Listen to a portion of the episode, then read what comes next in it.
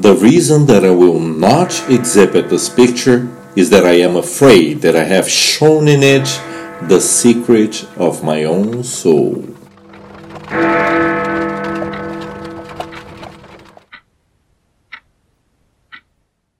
This is a quote from the book The Picture of Dorian Gray by Oscar Wilde.